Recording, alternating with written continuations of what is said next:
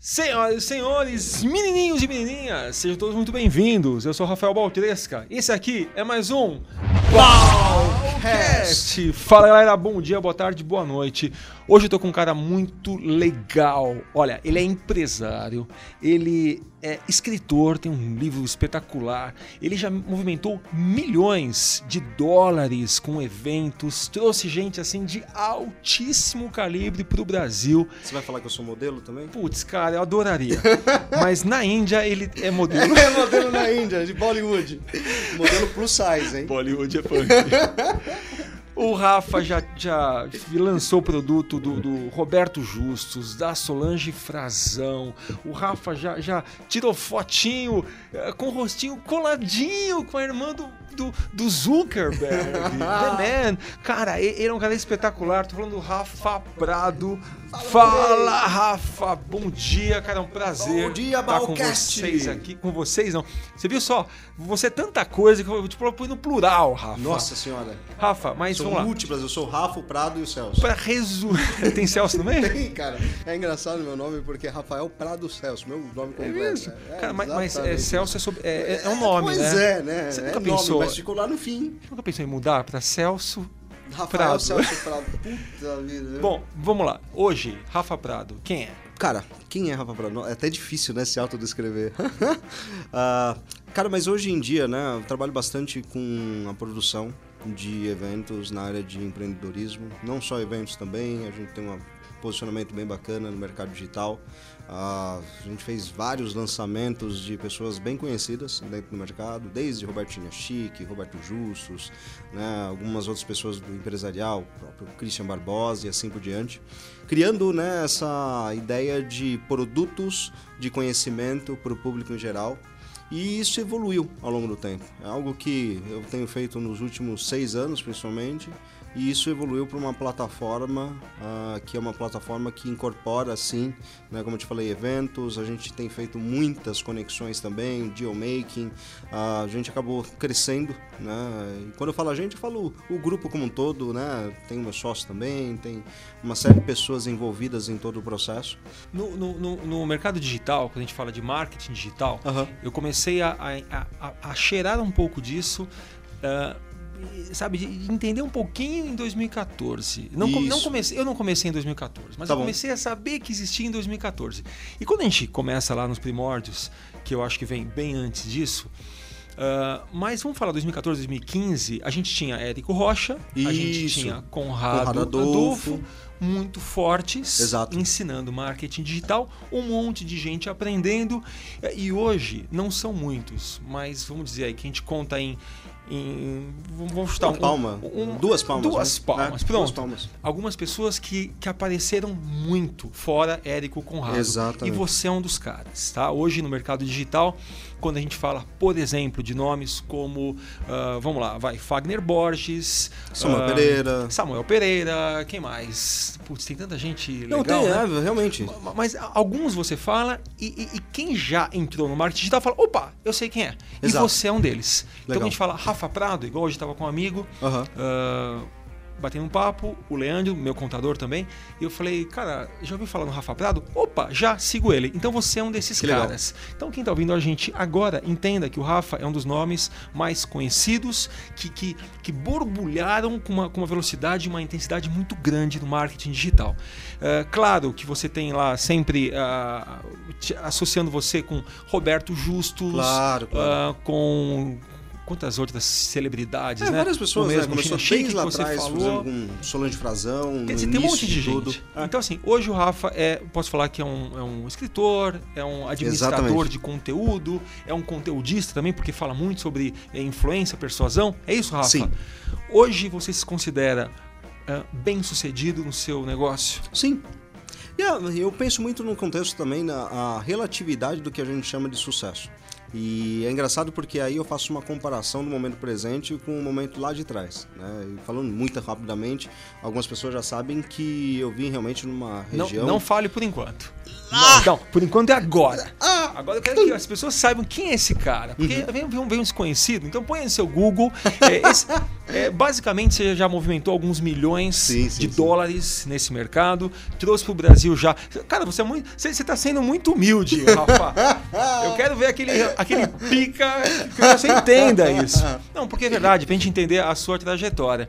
Ah, hoje você já trouxe pro Brasil ah, Robert ah, Cialdini, Cialdini. que é o papa da persuasão e influência. Exatamente. Quem mais? Quem mais você trouxe pro Brasil? George Vamos lá. Ross, braço direito do Donald Trump durante 40 anos. Quem mais? Randy Zuckerberg, irmã do Mark Zuckerberg, Irmã, fundador pô, do aquela Facebook. foto que você tem com a irmã do Mark Zuckerberg é pra... Fumando charuto com Fala a ela. verdade, Rafa. Você Né? tem essa foto na carteira, né? Aquela foi. Você dá carteirada nessa foto. Aquela foi uma conquista, aquela foi especial. Então, muito legal a gente ver. E eu, eu, assim, é, é gostoso você ver gente, pô, brasileiro ah, detonando, fazendo coisas muito legais. Mas agora sim, você vai poder chegar nas origens. O Rafa Prado de, de 10 anos não é o Rafa Prado de hoje. Não é, cara. E é engraçado que teve até esse desafio dos 10 anos e foi um momento de reflexão pra mim, porque eu tenho uma foto quando eu tinha 19 anos com o rosto todo machucado por causa de uma briga que tinha acontecido. E naquele momento eu lembrei exatamente das origens. Por que briga? Da onde que eu vim? O que, aconteceu? Eu vim de, realmente de uma região bem à margem da sociedade, uma região de periferia. E as pessoas eu acho que conhecem, né? O Grande ABC, eu vim de Mauá, de um bairro bem pobre de Mauá. Né? Minha mãe era dona de casa, meu pai era metalúrgico. E para você ter ideia, quando eu tinha 13 anos, só para você entender mais ou menos o meu bairro, o que acontecia, ah, quando eu tinha 13 anos, um amigo meu morreu com um tiro de 12 no peito, porque o irmão era traficante e aí eles resolveram aniquilar, digamos assim, a linhagem masculina da família. O pai dele já estava morto há muitos anos. Que reflexão que veio aquele momento. Eu posso E naquele próximo, momento, cara, podia ser- exatamente. Podia ter sido eu. Putz, exatamente isso. Né? E isso, o que muitas vezes não fica claro é a nossa mudança. Você até começou falando um pouco sobre mentalidade, mindset, né? Mas a nossa mudança ela leva muitas vezes um ciclo e esse ciclo às vezes ele leva alguns anos. Ah, quando eu tinha 13 anos e isso aconteceu, eu tive um estalo que foi o seguinte: cara, eu não quero que isso aconteça comigo. E aí a primeira coisa que me veio na cabeça é: eu acho que se eu estudar eu vou ser alguém na minha vida. Só que somente você pensar isso não é o suficiente, porque você tem como se fosse um magnetismo contrário que te puxa para baixo, É uma conhece, força gravitacional, porque é. o que você conhece. Eu até brinco, né? É bem lúdico pensar assim. Imagina que você nasce numa ilha e você nunca conheceu ninguém. E nessa ilha, ah, imagina que tinha um coqueiro, só que o coco, ao invés de se chamar de coco, você chama ele de chocolate. Você aprendeu assim, você definiu assim, então a vida toda você chamou aquilo de chocolate. E aí, de repente, né, chegou um navio. Curiosamente, eles falam o mesmo idioma de você, você nasceu sabendo falar português. E aí então você fala, nossa, existem pessoas iguais a mim. E aí eles te levam para civilização. E aí você coloca para você, poxa, quero ficar muito tempo sem ir para uma ilha, sem ir para praia, porque passei minha vida toda aqui. E aí um belo dia, coisa de 10 anos depois, todo mundo, você com seus novos amigos, vocês descem pra praia. E aí então, no, no quiosque, você pensa no seguinte: caramba, sabe, me deu uma nostalgia. Eu quero pedir aquilo que eu nunca mais ah, tomei. E aí Chocolate. você pede um chocolate. E aí, curiosamente, o cara Esperando vem água de e coco. traz pra você né, um Twix, um choquito, ou sei lá, um chocolate. E aí você olha para aquilo e fala: amigo, o que, que é isso? esperando que viesse um coco, mas só que, olha que engraçado, a sua linguagem, você sabe o que você quer, mas só que você não sabia que nessa civilização, né, o coco chama coco e não chocolate. E uma coisa engraçada sobre mentalidade é muitas vezes é muito difícil você cobrar alguém de ter a mentalidade certa se você não tem referência. Eu não tinha naquela época referência. Tanto, eu vou mais além, eu tinha uma certa uma certa raiva em relação às pessoas que eram bem-sucedidas. E eu tinha isso justamente porque eu pensava, poxa, eu sou uma pessoa que está à margem da sociedade justamente porque tem gente rica no mundo. Era esse o pensamento. Vamos fazer um parênteses aí. Quando a gente fala de coco chocolate, para muita gente o que chama de coco ou chocolate é, é dinheiro, ou é, Uhum. É din- sucesso, é dinheiro, ou é trabalho. sucesso, é perspectiva de mudança, é você, muitas vezes na sua carreira, acreditar que você pode assumir uma posição de liderança, é você ah, ir além do que a sua visão ela pode enxergar naquele momento. Então existe uma miopia natural simplesmente porque você não sabe. Então existe uma palavra real que é a palavra desconhecimento. Você não foi treinado para, você não foi ensinado para. As pessoas que estão ali, elas não romperam a sociedade ainda. Elas não romperam o status quo. Quando você passa na rua e tem, por exemplo, um cara que você vê uma pessoa saudável, média aí de 30 anos, uh, todo rasgado, todo sujo e pedindo dinheiro. Eu tô ficando e, depressivo. E a gente olha.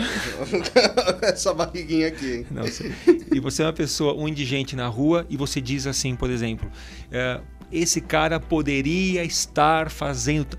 Na mente dele, ele, ele não, não, não, poderia. Na mente dele, não. Ele não poderia. Sabe por quê? Na minha mente, no passado, eu consigo fazer muito claramente essa comparação, porque eu vivi isso. Ah, então, na minha mente, não podia. Então, vale uma pergunta que não é nem uma pergunta hipotética, é uma pergunta real. Rafa, como que você conseguiu enxergar do outro lado do muro, tá? Mas com um muro tão alto que você não tem ideia do que vem lá. É, é, foi esse clique do, do, tiro que seu amigo levou? Ou, o que, que foi, hein? Eu que... vou te falar uma coisa, fui forçado a isso acontecer. E todas as pessoas, eu sou hoje em dia muito transparente com os meus sentimentos e muito. Eu acho que as pessoas elas têm que ser muito claras com o que motivou elas no passado e não precisam ter vergonha disso.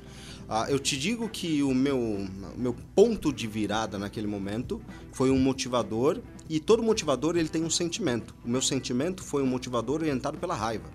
E que tipo de raiva? Raiva de estar à mercê da sociedade e de, poxa, me sentir preso.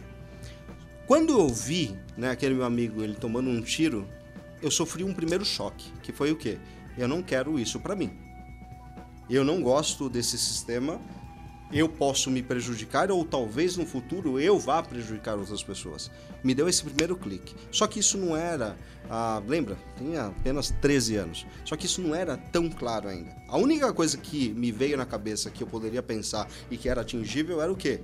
Eu tinha ouvido pessoas falar, inclusive meus pais, falar que, meu, ah, se eu estudasse eu poderia ser alguém na vida. Então coloquei na cabeça. Tanto que eu perguntei naquela época pra minha mãe, qual que é a melhor faculdade que existe. e aí ela humildemente virou e falou: Olha, filho, a, a USP é a melhor faculdade. Eu virei para ela sem titubear naquele momento e falei: Eu vou entrar na USP.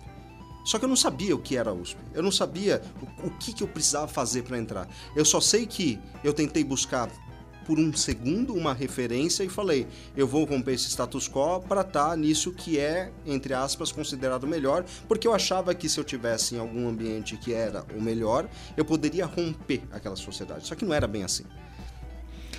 A gente é motivado para fugir da dor ou para ir atrás de, de, de um, um, pote de ouro.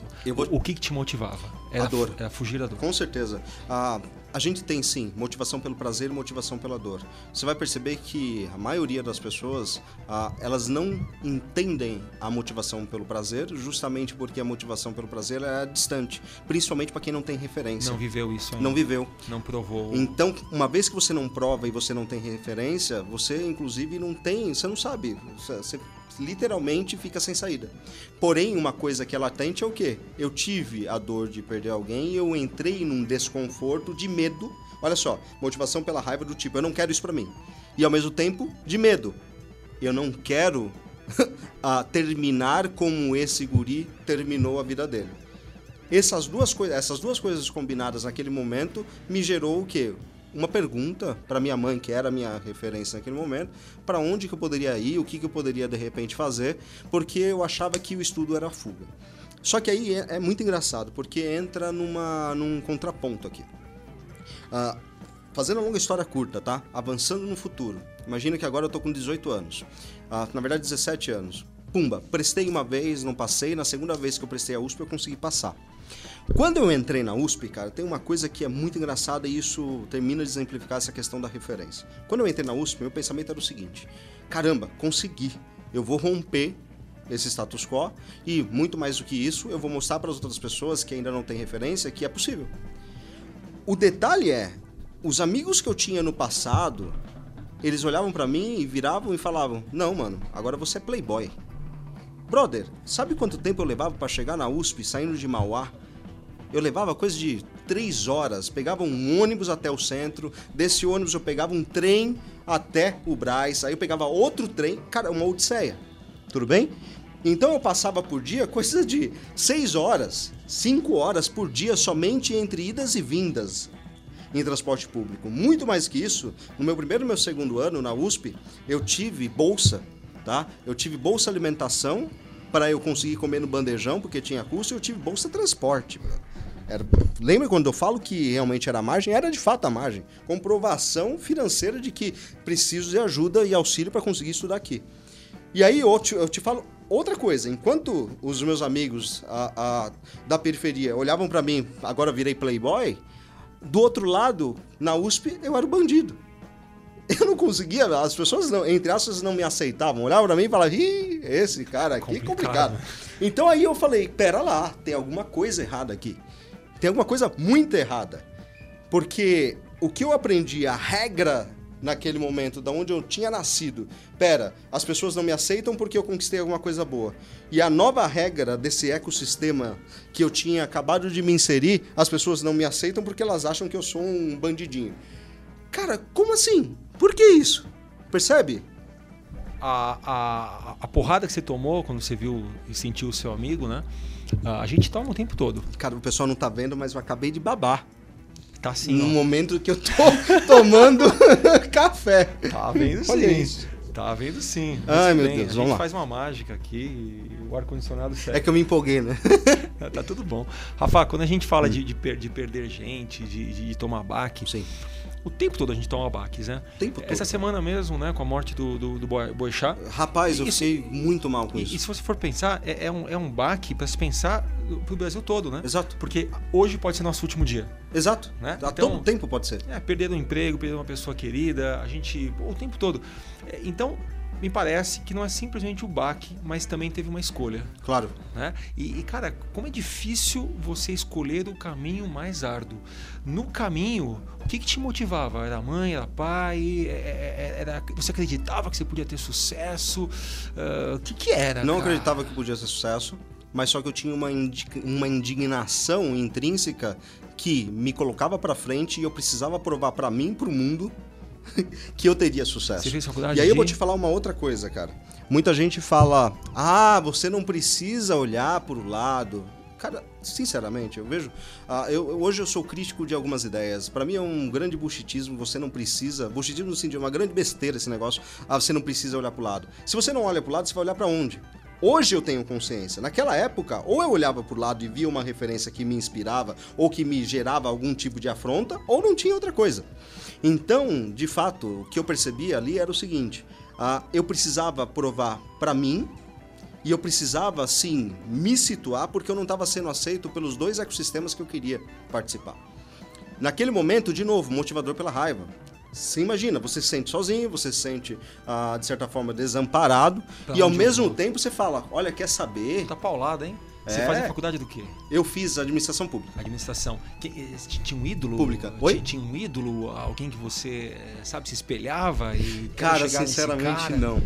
Sinceramente não. Bom, e aí então, eu vou mais gente... além. Uh, o fato de eu ter feito administração pública, eu pensei, poxa, uh, eu tinha passado numa outra faculdade, Faculdade de Tecnologia Termomecânica, em São Bernardo do Campo. E aí eu falava, no momento que eu passei na USP, eu estava fazendo as duas. Lembra, o primeiro ano que eu passei a USP, eu não, não, não consegui passado. passar. Não passei, eu passei na primeira fase e não passei na segunda fase. Só que naquele momento eu tinha entrado na FTT. Eu trabalhava numa outra empresa, na Alcatel, e aí então à noite eu fazia faculdade. Passou um ano, aí eu prestei a USP, curiosamente eu consegui passar. E eu estudava bastante, cara. Todo santo dia estudava e tudo mais. Curiosamente, eu não consegui passar a primeira. Foi um momento que eu entendi que quando eu prestei a segunda vez, uh, isso é importante até para, de repente, tem alguém que está tentando, seja concurso público, seja o que for. O nosso emocional, ele é tão maluco, cara, e tão uh, poderoso ao mesmo tempo, quando eu prestei a segunda vez, como eu já tinha uma outra faculdade e eu estava conseguindo me desenvolver, eu prestei de forma mais despretensiosa Entendi. e muito mais tranquilo. Não significava que na primeira vez eu não tinha conhecimento. Claro.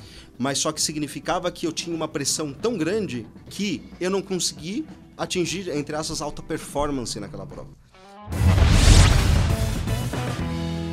Bom, a gente tem uma fase que o Rafa está ali na periferia, tem a segunda fase que é a ruptura, a primeira ruptura. Perfeito. Você vai para faculdade. Uh, e aí, cara, qual é o próximo passo? Aí a vida foi mil maravilhas, daí para frente tudo lindo. Olha, aí, não. Você se, você se formou em administração pública? Eu me formei, eu e... me formei nas duas. Eu me formei em análise de sistemas, administração pública. E aí, cara, formado com o quê? Com 20 anos, mais ou menos? Com 21. É, 21 anos. Isso. Aí sai da faculdade e fala, agora sim, é o que eu queria, deu tudo certo, é só curtir a vida doidada. Tem aquele negócio que a gente fala, uh, Joseph Klimber, né? A vida é uma caixinha de surpresas. a próxima paulada. Rapaz do céu. A, essa próxima paulada, na verdade, é uma paulada que aconteceu concomitante no momento que eu estava fazendo as duas faculdades. Uh, é engraçado, né? Porque começa uma sequência de coisas que parece que uh, é, é uma intensidade de fazer a história ficar triste. Mas pelo contrário, é engraçado a fazer uma avaliação hoje em dia, 10 anos à frente, ah, como que a gente lida com problemas e como que esses problemas podem ajudar você a tomar melhores decisões. O próximo, né? qual foi? O que aconteceu? Quando eu tinha 19 anos, eu fiz um transplante de córnea. E isso foi um momento bem complicado, porque dos meus 18 aos meus 19, eu saí de zero grau de visão para tipo menos 19, para você ter ideia. Correndo o risco de perder a visão tá? Uh, eu fui diagnosticado com. Nossa, não consigo nem falar a palavra. Eu fui diagnosticado, agora sim, uh, com ceratocone. Eu não sabia disso. É, é. Eu, qual, eu, tenho qual? dois transplantes, os dois. Os dois olhos? Os dois olhos. Com 19 eu fiz um, com 23 eu fiz outro, tá? Fui diagnosticado com ceratocone, só que eu tive ceratocone severa. Tá? Em um ano, simplesmente, eu não conseguia nem usar a lente. Quando você tem ceratocone, você usa lente rígida, pra, porque eles chamam de astigmatismo irregular. Uhum. Sua córnea ela fica completamente ondulada uhum. e, ao mesmo tempo, forma-se um cone em que a, a córnea ela começa a ficar muito fina na ponta do cone. Uhum. Se ela se rompe, você pode, inclusive, perder a visão. Eu consegui, eu fiz basicamente uma. Foi via SUS, para você ter ideia, esse transplante. Fez um transplante Unifesp. dos dois olhos? Eu fiz pelos dois olhos. E foi um momento complicado porque eu tive que ficar aproximadamente três meses off. Tá? E o processo, digamos assim, de recuperação, ele é demorado. Levou quase um ano para eu tirar todos os pontos. O seu olho ele fica com mini pontos para, uh, entre aspas, colar a córnea, digamos assim, de outra pessoa em você. E por que que isso foi difícil? Isso foi uma coisa engraçada porque foi o primeiro momento que eu pensei realmente que, nossa, e se eu perdesse a minha visão? Como seria o meu mundo? Qual que é o aprendizado disso? Cara, são vários, né? Você falou agora há pouco dessa questão que a nossa vida ela pode simplesmente se esvair num piscar de olhos. E não é só a nossa vida, várias coisas, seus sentidos, uh, as pessoas que você ama, tudo o trabalho. Exatamente. Tudo. Naquele momento, eu vou te contar uma coisa. Eu aprendi a ter uma destreza maior do que talvez eu pudesse ter por mim mesmo, porque eu lembro que meus pais ficaram desesperados. Só que eu não poderia, eu não poderia demonstrar desespero também. Imagina só, eles dois desesperados e eu ainda mais desesperado. Pelo contrário, eu tinha que demonstrar que eu estava muito tranquilo independente que fosse um transplante, independente que eu não souber, não saberia o que iria acontecer. Tanto que eu passei por três processos de rejeição. Porque é, acaba sendo um processo delicado. Rejeição. Uh, Rejeição no, no é transplante. quando a sua córnea, exatamente. Ah, tá bom. Eu não cheguei a ter que fazer, refazer a operação, mas só que duas vezes o meu olho, para você ter ideia, ele ficou completamente branco. Durante a operação, se. É, pós-operação. Pós Imagina três meses. A primeira rejeição foi três meses após é o seu corpo não aceitando a córnea. E aí então você tem que entrar num processo de tratamento via corticoide e assim por diante. Uh, as três vezes foram revertidas. Só que nesse processo, a sua visão, ela, de certa forma, você vai perdendo, entre aspas, a, a sua acuidade visual. Então, esses três processos, apesar de eu não ter, digamos assim, ter uh, tido que refazer, uh, eu não tenho a visão perfeita, apenas utilizando lente. Eu continuo utilizando lente hoje para conseguir enxergar bem. Rafa, você acha que quem reclama muito da vida é, é, quem não tomou porrada o suficiente? Eu acho, cara, sinceramente. Porque ah, eu vou te falar uma coisa, tá? Fazendo a longa história curta, beleza. Ó, transplante de córnea, um pouquinho mais para frente, quando eu tinha 23 anos, meu pai morreu, tá? Ele teve síndrome de Guillain-Barré. Foi um momento super difícil. O primeiro negócio que eu fiz, ah, eu quebrei esse primeiro negócio, fiquei devendo, um monte de gente Rafa? apontando o dedo. Eu sou filho único, adotivo, inclusive uma super pressão interna durante algum tempo para entender esse processo. Uh, principalmente porque eu queria provar para minha família que eu valia a pena. Olha só a loucura, né? Olha só o pensamento. E várias outras coisas, sabe? Quando a gente fala, poxa, ah, tem uma recente, né? Faz um ano e meio que eu não sinto mais cheiro. ah, justamente porque eu tive o tipo um processo gripal e aí o vírus ele deteriorou o meu nervo olfativo. Isso é irreversível. Não sente mais cheiro? Não sinto mais cheiro. E, e, e o gosto muda? Muda 70% Muito, do seu né? paladar Porque é baseado paladar... no seu olfato. Então Exato. eu perdi bastante. Para você ter ideia, olha, agora eu entendi. O salgado não mudou, tá?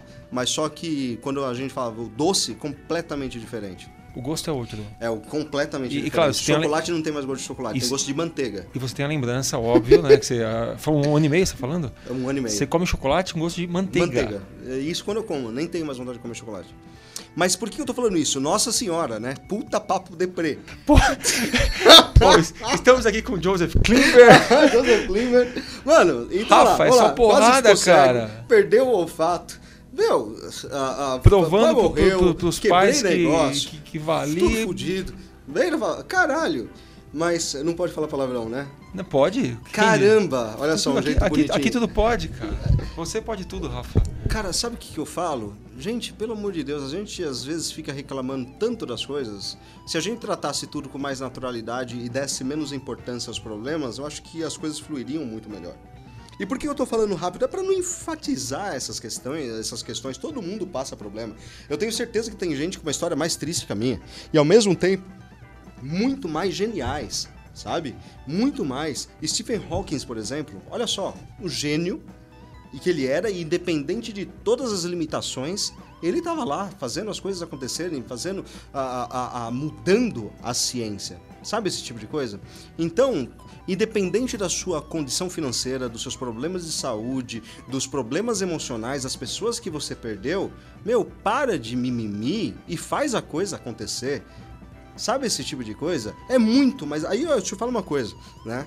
A dor, ela é inevitável. Só que o sofrimento é uma escolha. Sofrimento é a perpetuação da dor. Você escolhe ficar sofrendo. Não tem problema nenhum. O mês tem 30 dias. De repente você passou dois, três, quatro dias triste, alguma coisa aconteceu, você não tá bem. Ok, somos humanos, altos e baixos. A tristeza é uma das quatro emoções básicas. Faz parte você viver tristeza também. A única coisa é que você tem que lidar com isso de uma forma positiva. Você não pode viver em função disso. Todos os dias nisso e, e curtir, né? Exatamente. E, e, como se curte o pepino, Nossa, curtir a tristeza. Gente. Coloca lá na, e fica olhando para ele. Não precisa, fica... sabe? Não precisa. A gente tá, numa, a gente tá vivendo uma, uma, uma, um momento né, muito interessante com as redes antissociais aí, Facebook, Instagram e tudo mais, onde as pessoas só postam alegria, né? Isso, de certa forma, é, é uma merda, né, Rafa? Você tá eu, lascado eu, da vida, tá tudo fodido, aí você abre o Insta e fala, porra, tá todo mundo feliz, cara, só eu. Caralho, que... só eu que tô triste, né? velho. A gente podia abrir uma rede né, antissocial para as pessoas só colocarem problemas. Eu também Ia acho. Ia interessante? Vamos... Ia mostrar mais como somos humanos, né? Com certeza. Porque todo mundo tem problema, né, Rafa? Alguns mais, outros menos, mas. Cara, todo mundo. A vida, eu acho que ela. O resumo da vida é. Da, e da felicidade é como que você consegue passar pelos problemas sem dar tanta importância para eles. Dar importância para as coisas que, na verdade, é uma palavrinha solução. Essa palavra, sabe? Você não. Ah, esse coitadismo, as pessoas gostam de ser vitimizadas e ficar numa nessa doença chamada coitadismo. Porque para mim isso é uma doença. Você não precisa ficar colocando. Aí entra a coisa que eu não concordo, né? Ah, não coloque a culpa no sistema, nas pessoas, no país. Cara, você tem que ser autorresponsável, é a atitude do protagonista. Independente do que aconteça, continua seguindo em frente tudo que está acontecendo na sua vida, meu amigo, se você ficar reclamando pela sua unha encravada, realmente ela vai ficar ainda mais pior do que de fato ela é. Então vamos pegar esse ponto. Vou dar uma, uma apertadinha nisso. Eu tava falando com, com, com o mesmo amigo, não, o Leandro, uh, sobre um livro chamado A Voz Interior. Ele falou um tá pouco para mim desse livro. E vamos falar um pouquinho dessa voz interior, tá? No momento que você está com amigos e está todo mundo lá, por exemplo, desfrutando é, a comida e tudo lá, aí você começa a pensar, porra, é, eu não consigo. ter o prazer que estão tendo agora. Então, aquele momento, cara, de se estar emputecido, ou, ou, com a questão do seu olfato, ou com alguma coisa que você não tem, naquele momento que você quer colocar culpa em alguma coisa, tá. saca? Ou, ou, no sistema, ou. Cara, o que, que a sua voz interior, o que, que seu mindset fala? Como que você se auto-chacoalha, tá mas no surto, tá? Quando você tá surtando lá dentro. Como você faz, hein, cara? Sabe o que eu faço? Fa... Ah. Porra, Porra caralho! É isso, brother. É isso. Sabe Lá uma dentro. coisa? É. E talvez para fora também. Qual que é o grande ponto? Eu acho que o mundo que a gente vive, ele entrou numa linha tão artificial. Quanto mais você querer a, a, viver essa artificialidade e não ser sincero com o que você sente, com o seu momento, vai ser pior. Uma coisa é importante, né? Se você não tá bem, Tá bom, tome o seu espaço. Só que não se permita, como eu te falei, perdurar isso ao longo do tempo. Eu sei qual é o seu segredo. Qual que é o meu segredo? Eu sei qual é o seu segredo, Rafa. Porque eu aprendi isso há muito tempo, eu aprendi a usar isso. E quando eu te vi no palco, fazendo a palestra, dando seu curso, eu falei, cara, esse é o segredo dele.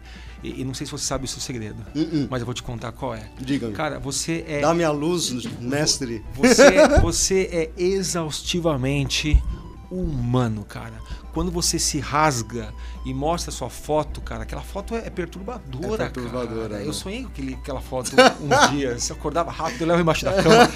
É perturbadora. Uhum. Então, assim, quando você se rasga, meu, e você se mostra, meu, fala, olha, meu olfato é, é, complicado, meus olhos são assim, Sim. minha vida é, já foi essa merda que é. é. E eu aprendi isso na vida. Quanto mais a gente se mostra, eu sim tenho orelha de abano, Perfeito. eu sim tenho uma barriguinha saliente. Qual é o problema? Eu, eu sou né? Esse. Né? É isso. E que merda tem que ficar guardando e mostrando outra coisa, né? Cara, é geração Instagram, sabe? Que você, saco, né, cara? O tempo todo você quer mostrar tem, a sua vida tem perfeita, que, ser foda, que você todo. é bonito, que você não tem falhas, que a sua boca ela tem que ser. Cara, pelo amor de Deus, nós é. somos humanos, a gente não é a, a, a, essa vida perfeita que você vê nas redes sociais, Isso. ela não existe, porque tem tanta gente que mostra a vida bela, só que dentro dela ela tá destruída. E que triste quando essa pessoa à noite se olha no espelho sozinha e, e vê a pessoa que realmente ela é. Exatamente. Né? Que ela tem que fingir, falsear o tempo todo. Isso é uma doença, cara. Cara, sim, e é uma doença do tempo moderno. Tem uma frase, tem duas frases que eu gosto, né? Ah, uma delas é: ah, tem gente tão pobre ou melhor, é, exatamente isso. Tem gente tão pobre, mas tão pobre que só tem dinheiro. Que tudo que tem é dinheiro. Sabe esse tipo de coisa? Isso é, é um contraponto.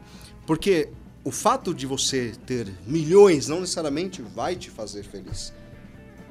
E tem muita gente que gosta de, na, nessa geração ostentação, mostrar tudo aquilo que ela tem e tudo mais, aquele rosto feliz, só que internamente ela é infeliz. E tem uma outra coisa também, uh, que é o seu passado ele não define necessariamente o seu futuro, independente do que você tenha passado.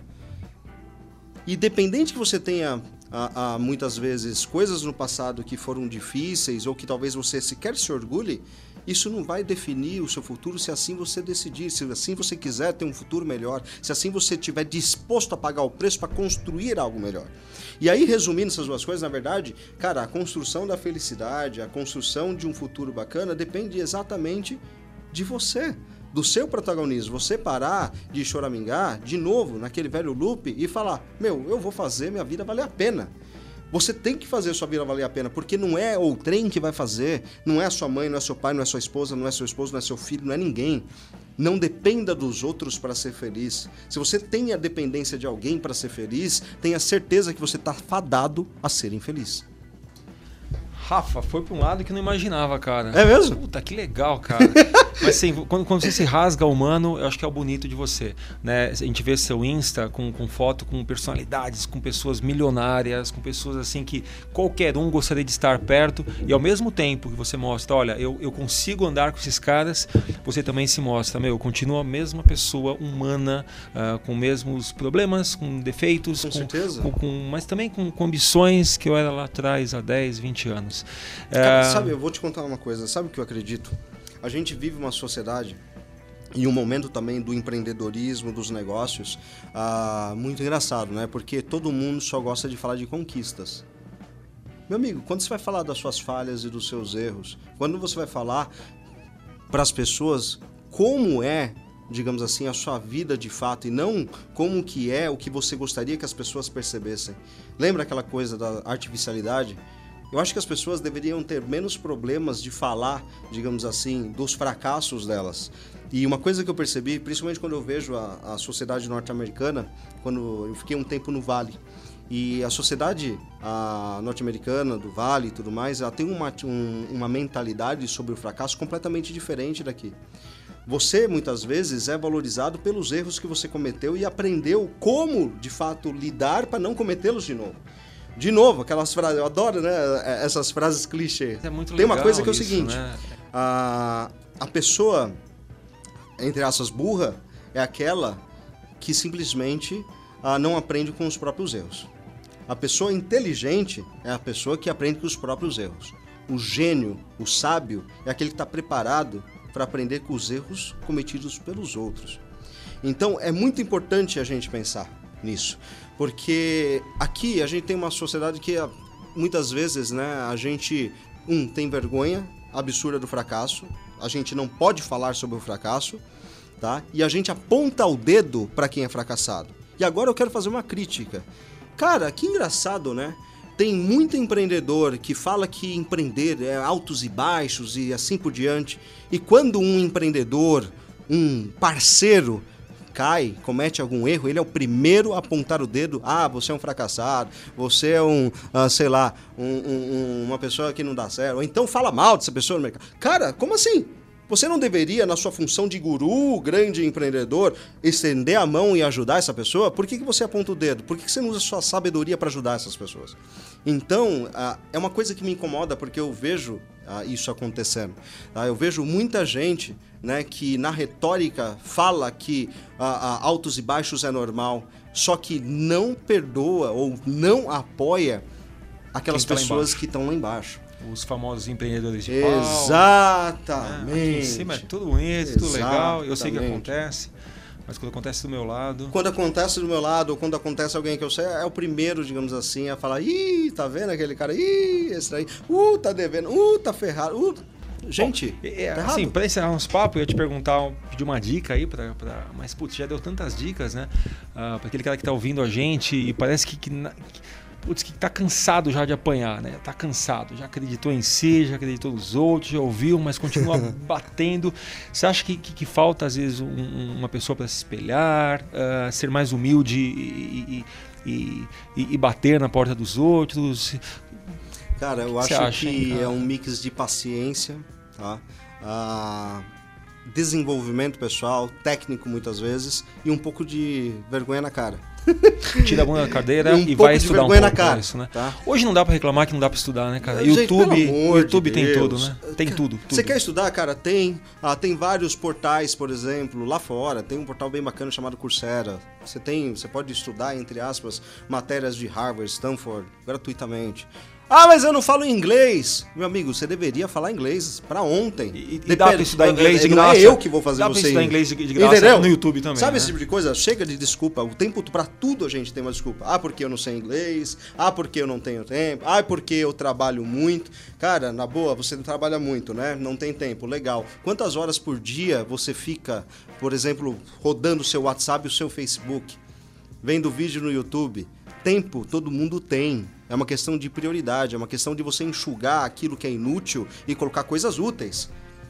E o tempo todo a gente fica se dando desculpa. Eu me vejo, às vezes, dando, dando desculpa. Esse é o ponto. Aí você cai na real e fala, peraí, Sabe, é meu? por aí. gente, pelo amor de Vamos Deus. Sim, eu me vejo. É importante isso, sabe? Eu me vejo, cara, ah, tá bom, eu poderia enxugar. Olha, ih, passei três horas à toa na rede social. Meu Deus do céu. Esse Cara, isso podcast acontece com todo mundo. foi um tapa na cara da sociedade preguiçosa.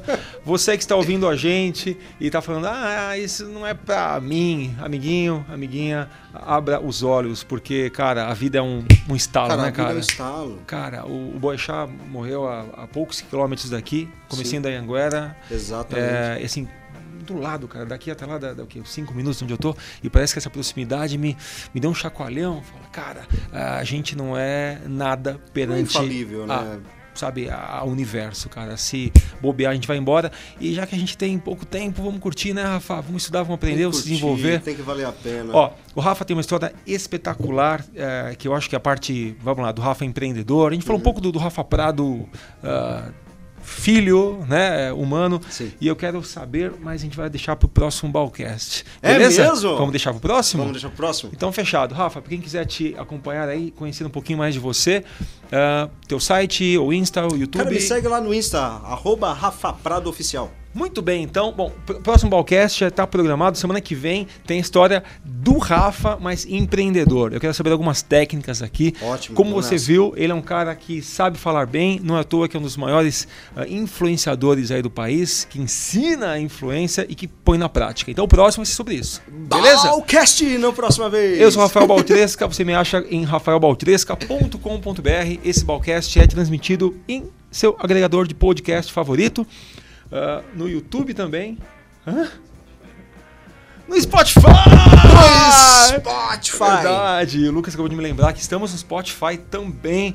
Uh, e você acha todos os outros episódios no balcast.com.br. Até semana que vem com mais Rafa Prado. Tchau! Tchau!